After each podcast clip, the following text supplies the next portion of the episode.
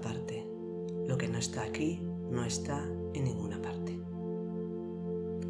Estas palabras, extraídas del Visvasara Tantra, encierran la esencia de lo que es el Tantra.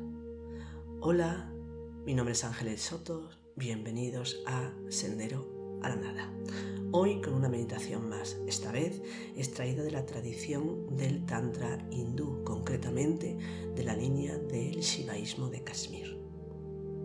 Pero para poder entender el tipo de meditación que vamos a hacer, la meditación en la vida con mayúscula del Tantra, tenemos que entender un poquito cuál es esa visión del Shivaísmo de Kashmir, del Tantra hindú, del que la hemos extraído. Volvemos a leer la frase que dice lo siguiente. Todo lo que está aquí está en otra parte. Lo que no está aquí no está en ninguna parte. Sus implicaciones, realmente, las de esta frase, son vertiginosas, puesto que disuelven las fronteras del mundo sensorial, tranquilizador, y nos conducen al corazón mismo de lo real más real. Cuando se aborda la vida, la frase todo lo que está aquí está en otra parte, trastornan nuestros conceptos usuales al afirmar ni más ni menos que la vida está presente en todo el cosmos. Mejor aún, que el universo mismo es algo vivo. Para el Tantra, el universo vive. Cada estrella tiene vida en el sentido total del término.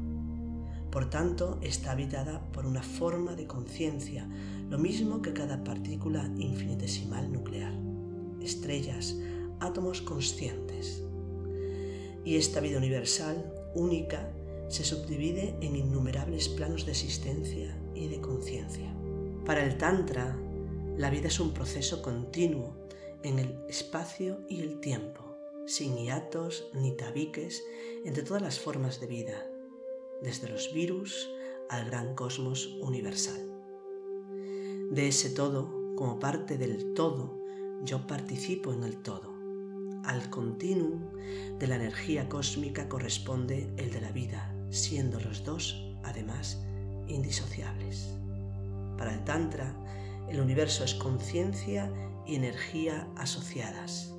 En la práctica, esto lleva al respeto total de toda vida, sea animal, vegetal o bacteriana. Cuando alguien perjudica cualquier forma de vida, perjudica su propia vida. Vida implica conciencia. Entre nuestras pocas certezas está la de la conciencia individual. Es posible negar a los microbios el pensamiento, es decir, la reflexión estructurada, y reservarlo al ser humano, mientras que no se les puede negar la percepción de su propia existencia y de su medio, lo que nos daría otras tantas entidades conscientes. Entonces, partamos del único hecho realmente innegable, la conciencia, aun cuando su origen y su naturaleza sean para nosotros un misterio. Como individuo, tenemos la impresión, primero, de que nuestra conciencia personal está aislada de los otros psiquismos, humanos y animales. Segundo, de que está localizada en el cerebro. Y tercero, de que es independiente del resto del cuerpo, supuestamente inconsciente. Ahora bien, el Tantra considera que cada célula es un ser viviente, consciente por sí mismo, dotado de un psiquismo, de emociones, de memoria, es decir, no de una vaga percepción crepuscular, sino de una conciencia tan lúcida como la cortical, desprovista de sistema nervioso, de cerebro, la célula o el microbio, se fabrica una visión del mundo sin ninguna relación con la que produce el córtex. Pero en su nivel y sus medios es 100% consciente de su entorno y también de sí misma y de sus emociones, de modo que puede ser serena o ansiosa, etc. Todo nuestro cuerpo es consciente. Por lo tanto, el cerebro pierde la exclusividad de la conciencia, que se convierte en una propiedad de todo el cuerpo. Si la conciencia y o el espíritu existen en mi cerebro, recordad todo lo que está aquí está en todas partes, ellos, conciencia, espíritu, impregnan también todo el organismo. El cuerpo ya no es la carcasa, el harapo, el obstáculo a la vida espiritual o, en el mejor de los casos, el buen servidor. La espiritualidad existe en todos los niveles corporales. Todo lo que está aquí está en otra parte. Lo que no está aquí no está en ninguna parte. Una fuerza desconocida, incognoscible para nuestro pequeño yo, suscita y engendra el universo permanentemente. Para el Tantra, la creación no es un acto único que se produjo de golpe en el comienzo de los tiempos, sino un proceso permanente, igual que para el cabalista. La creación actúa aquí y ahora. La energía creadora que suscita el universo está realmente presente en todo el cosmos, por tanto, en mi cuerpo, en mi cerebro, en mis células. Las fuerzas cósmicas que hacen evolucionar la vida según las circunstancias locales cambiantes están presentes aquí mismo y yo no soy distinto a ellas. A cada instante de mi vida una fuerza misteriosa crea mi propio cuerpo y es la misma que crea el universo. El Tantra no es una religión, por lo tanto su visión del mundo no se opone a las diversas religiones, se puede ser monoteísta y tántrico a la vez.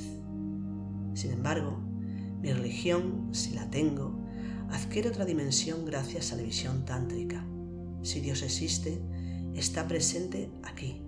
Lo que no está aquí no está en ninguna parte.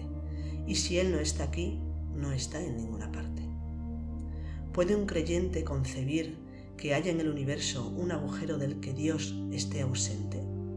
Así, el creyente tántrico no relega a Dios a parte alguna del cielo, vive en Dios, percibe su presencia aquí y ahora.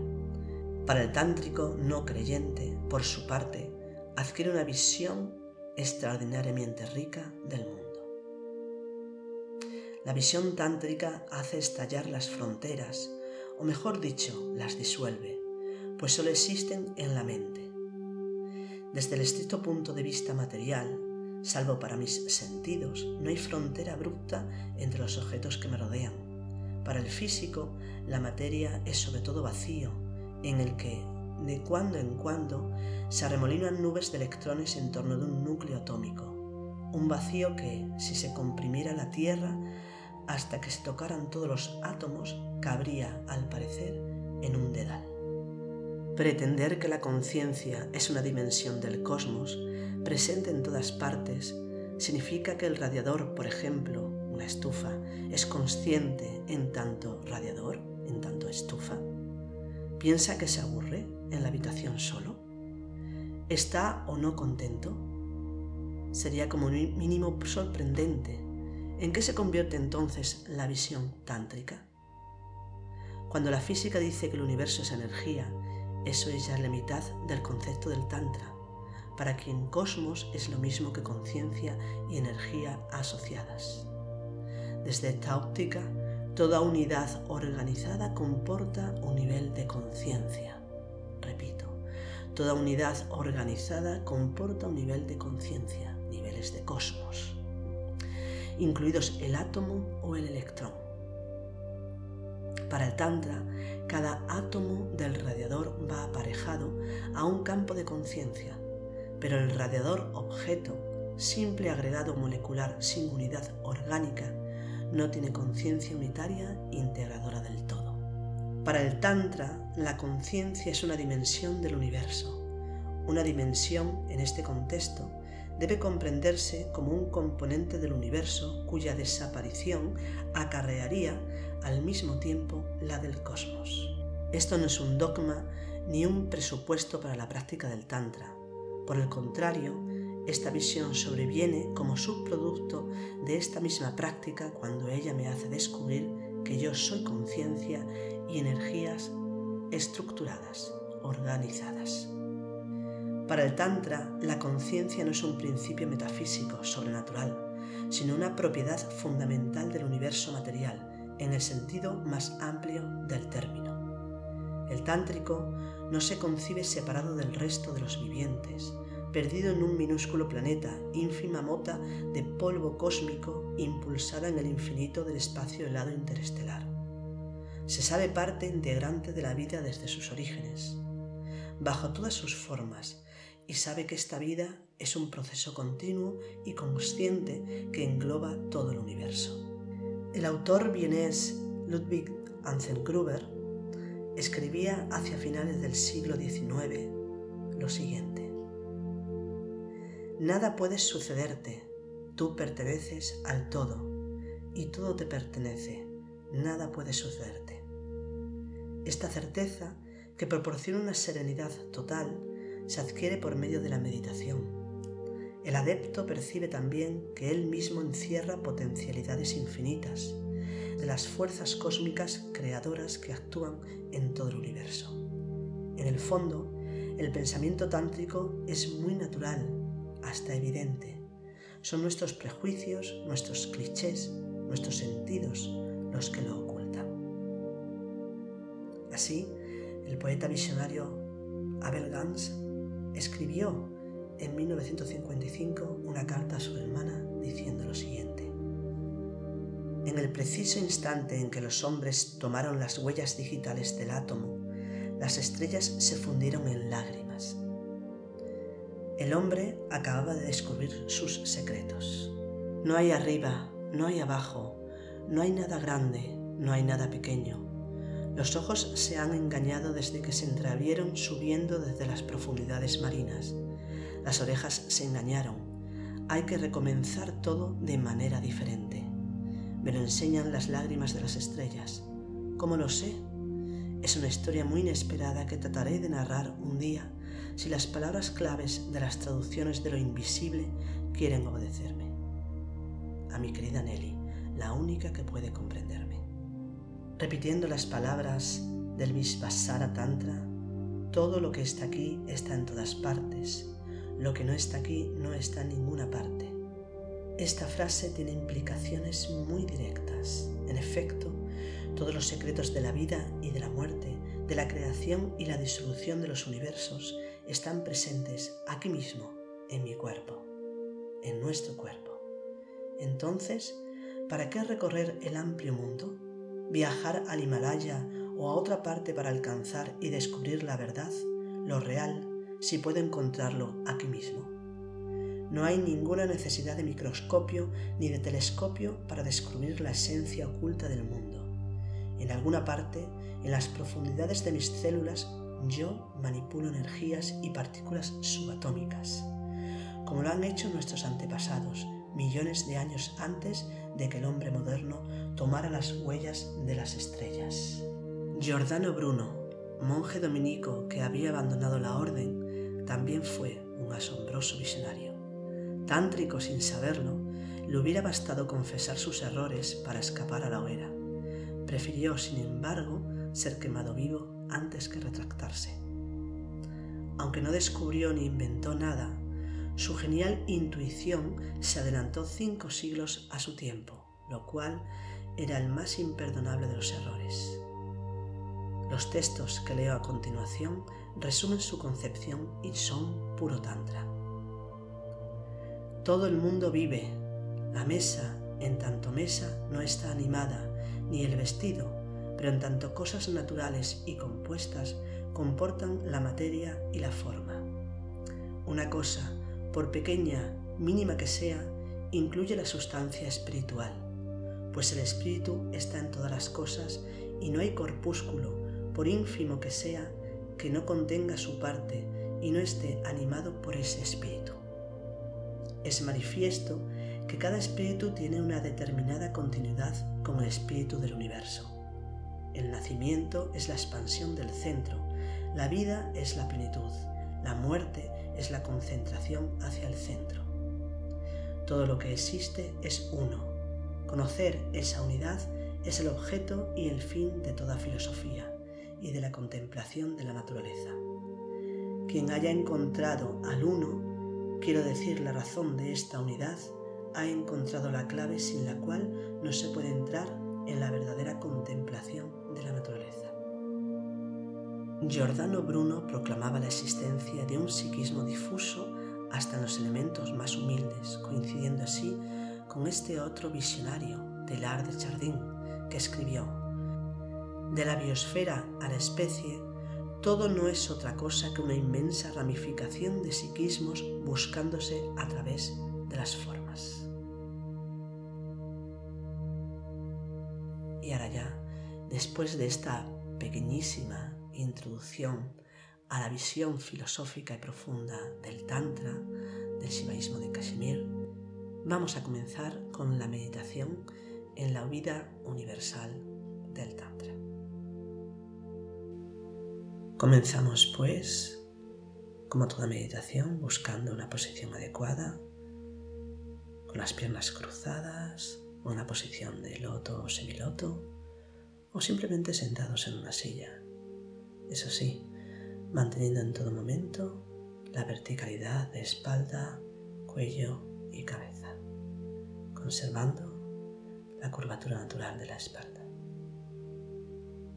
Buscamos pues esa verticalidad que nos une, nos acerca a lo consciente.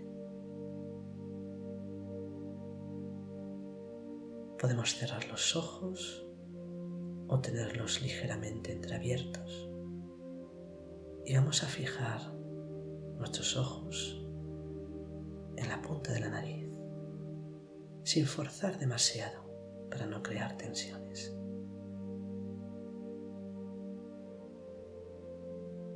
Nos fijamos pues en la punta de la nariz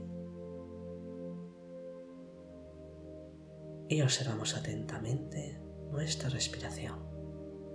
Respiramos lenta y profundamente y percibimos claramente la corriente de aire fresco que entra por las fosas nasales y la corriente de aire cálido que sale por nuestras fosas nasales. Inspiramos y expiramos lenta y profundamente, observando, percibiendo el aire fresco al inspirar y el aire cálido al expirar.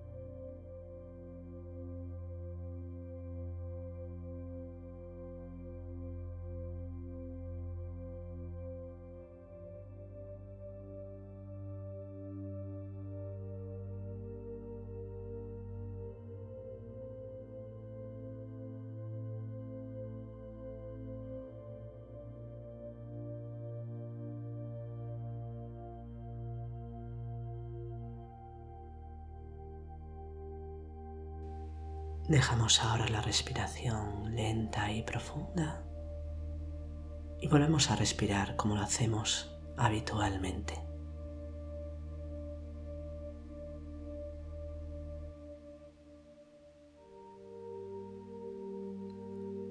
Y nos vamos a proponer en estos instantes escuchar nuestro cuerpo, atender a nuestro cuerpo. Para ello simplemente vamos a atender a las diferentes partes de nuestro cuerpo, comenzando por la planta de los pies. Simplemente la sentimos. Después los dedos, el empeine, los tobillos y seguimos ascendiendo poco a poco, haciéndonos conscientes simplemente de nuestro cuerpo. Pantorrillas, rodillas, muslos, glúteos.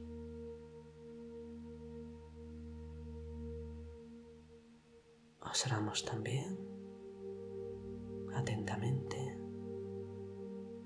espalda, el pubis, el abdomen, el estómago, el pecho, el cuello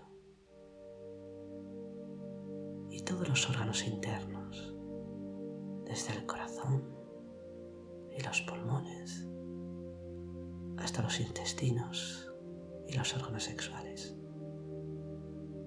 Simplemente nos hacemos conscientes de todas las partes de nuestro cuerpo. Observamos también las palmas de las manos, los dedos, los brazos, antebrazos, los hombros, el cuello.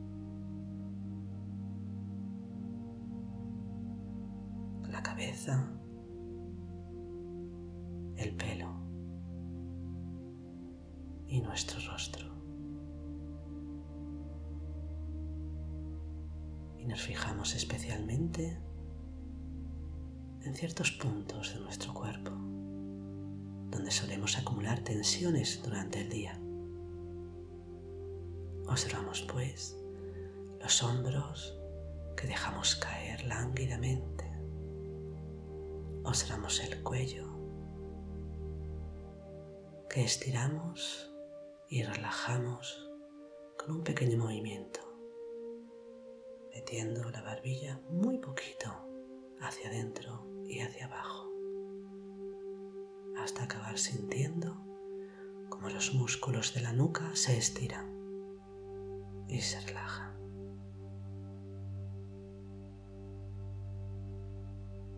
Observamos también nuestro rostro, los ojos cerrados, los párpados descansando uno contra otros, las cejas y la frente lisas, sin expresión, los músculos sueltos. La boca que podemos abrir, entreabrir ligeramente, descansa también. La lengua apoyada en el paladar superior. La mandíbula inferior relajada cae levemente hacia abajo. Relajamos también pómulos, mejillas, aletas de la nariz y orejas. Y sentimos pues nuestro rostro plenamente relajado y todo nuestro cuerpo consciente. Nos hacemos plenamente conscientes de todo nuestro cuerpo, de la fuerza y de la presencia que hay en todo nuestro cuerpo.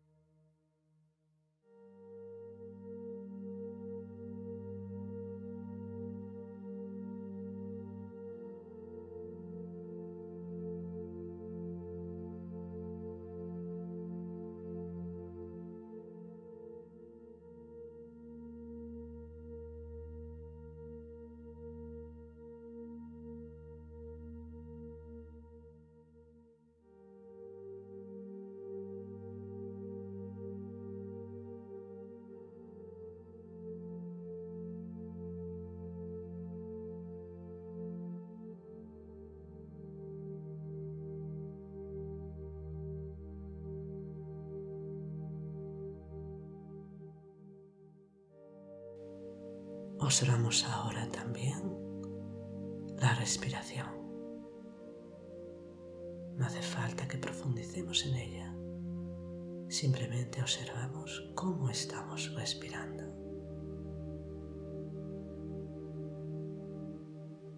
Y nos hacemos conscientes de que nuestra respiración va y viene. Y nos maravillamos de encontrarnos con vida aquí y ahora en un cuerpo humano.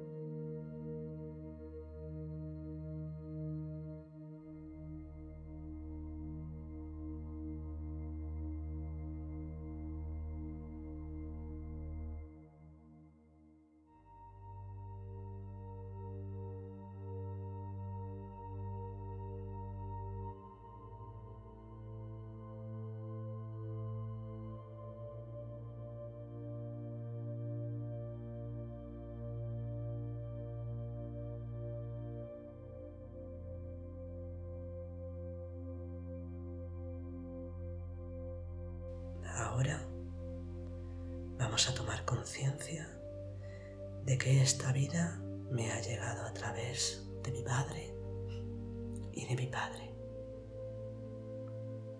que a su vez la recibieron de sus madres y de sus padres, y así sucesivamente.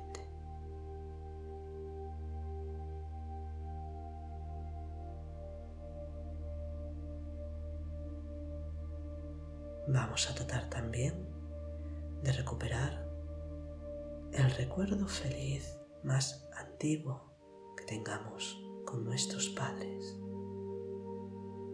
Si hay conflicto, pasamos sin tardar a la generación precedente, es decir, recordamos el último momento o el más antiguo momento feliz con nuestros abuelos, si los conocimos.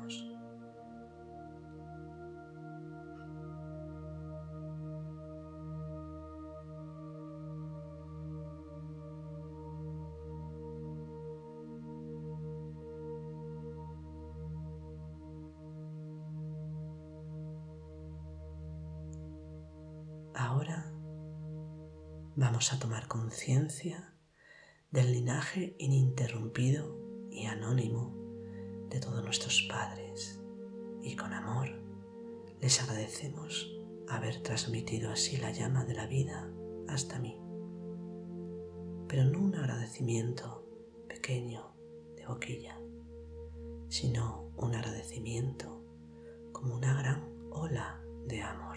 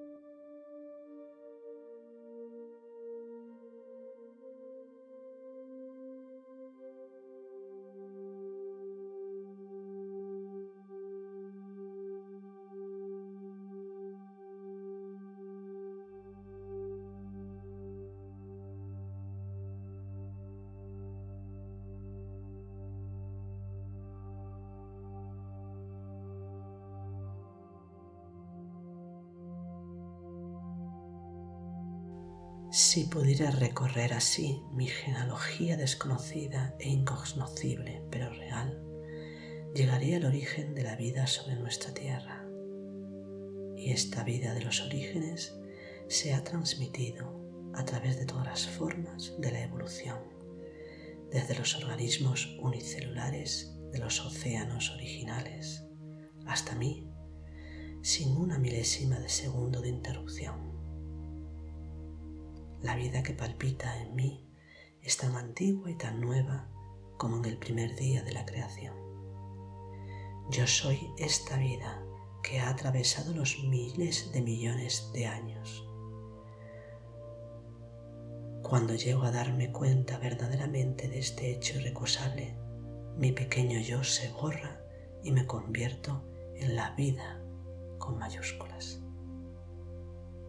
inserto en ese proceso extraordinario y misterioso, me siento unido a todo el pasado de la vida del mismo modo que a todas las formas actuales del planeta.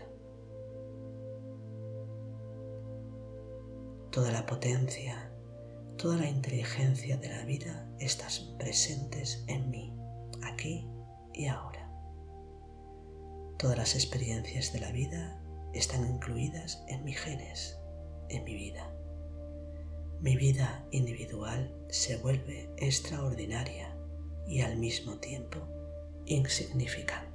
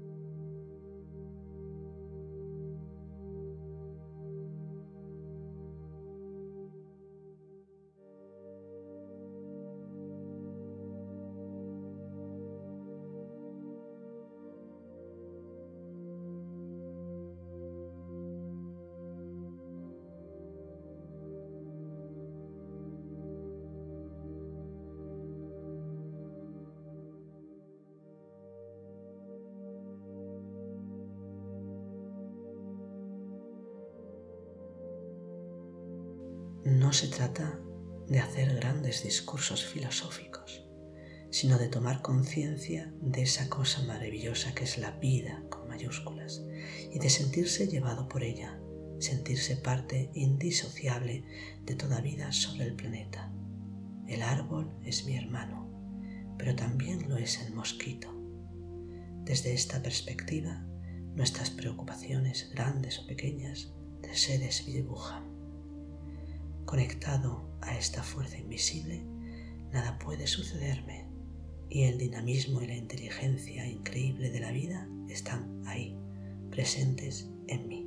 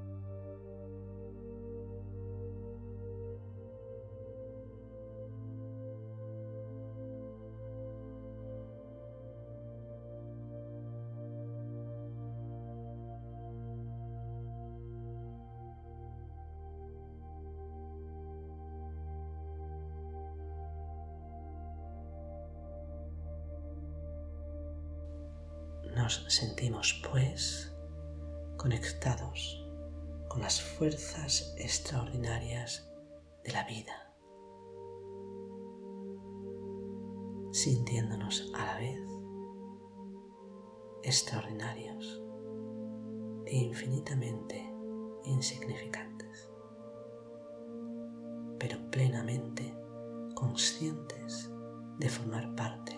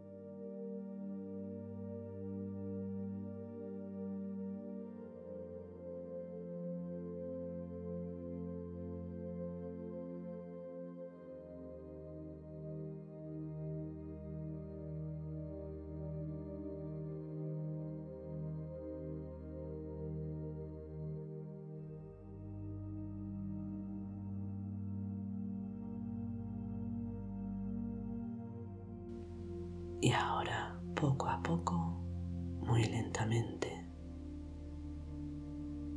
sin dejar de percibirnos partes del todo, sin dejar de sentir esa fuerza extraordinaria de la vida en nuestro interior. Vamos poco a poco terminando esta práctica los dedos de los pies, de las manos, haciéndonos conscientes de dónde estamos y moviendo lentamente la cabeza hacia los lados.